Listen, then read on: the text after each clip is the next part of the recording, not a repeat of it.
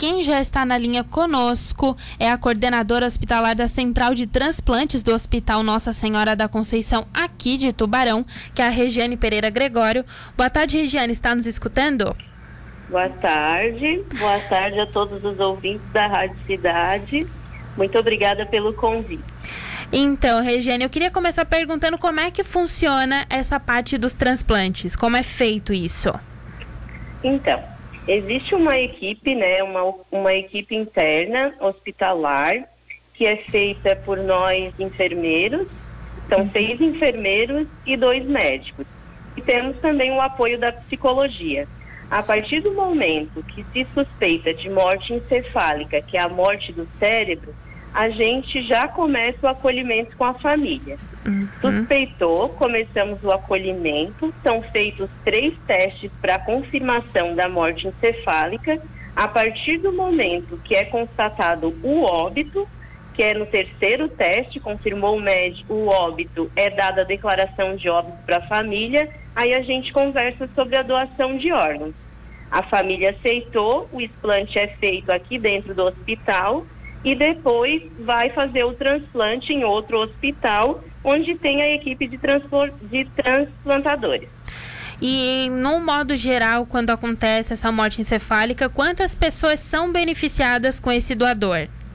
Então, são muitas pessoas que podem ser beneficiadas. Vou dar um exemplo. Temos dois pulmões. Uhum. Pode ser dado um pulmão para uma pessoa e o outro pulmão para outra pessoa. Dois rins. Um rim para uma pessoa e outro rim para outra pessoa.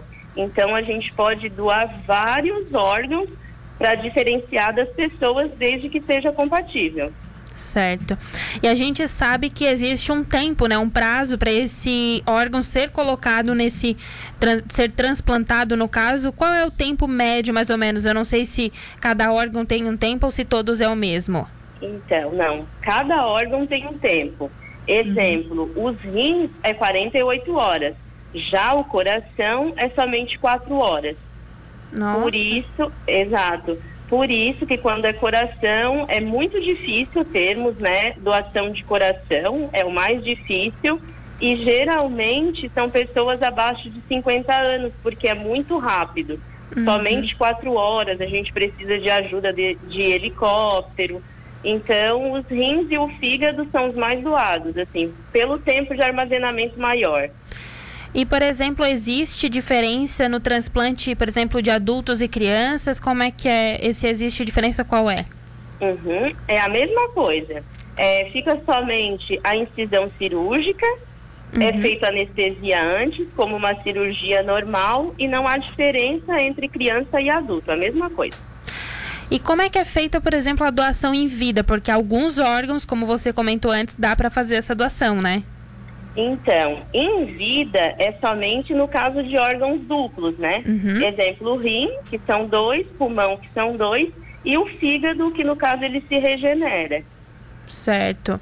E a gente sempre frisa, né? Sempre é importante reforçar que a doação, no caso da morte, o doador, a pessoa em vida, ela que tem essa intenção, ela tem que manifestar essa intenção para os familiares, para as pessoas próximas, né? Isso. Essa pergunta que tu me questionou é, eu quis dizer que a doação entre vivos, né? Sim. Agora, como a gente faz para doar em vida, temos que conversar com os nossos familiares e demonstrar esse sentimento de doação antes de acontecer o nosso óbito, uhum. porque são eles que vão responder. Infelizmente, o paciente já está morto, então ele não tem como responder se ele é doador ou não. Então, isso quem vai responder são os nossos familiares. Aí está a importância de falarmos disso sobre doação em vida. Ah, outra pergunta, outro questionamento, eu vi que existem fases para fazer esse processo de doação, é correto isso? Sim. Suspeitou de morte encefálica, que é a morte do cérebro, são feitos três, três testes, três médicos diferentes, em horários diferentes porque tem que ser 100% fidedigno. Uhum. Após esses testes, no terceiro teste, se der positivo para morte encefálica, no terceiro é constatado a morte do paciente e o paciente está morto. É constatado o óbito e dada a declaração de óbito para a família. depois que a gente deu a declaração de óbito para a família, que a gente fala em doação de órgãos. Porque o que para, o, a partir do momento que o cérebro para, o restante do corpo para também. Mas para ver a doação, a gente continua mantendo o coração, o rim, o pulmão, que é uma morte diferenciada que a gente chama, né? Não é coração parado, é o cérebro que para.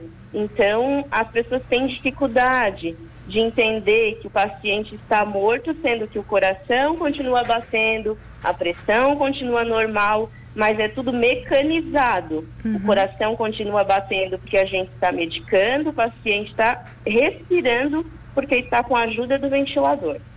Certo. Regênia, o nosso tempo é curto, mas eu já quero te agradecer por disponibilizar um pouco do seu tempo e explicar essas, esses questionamentos para a gente. Muito obrigada.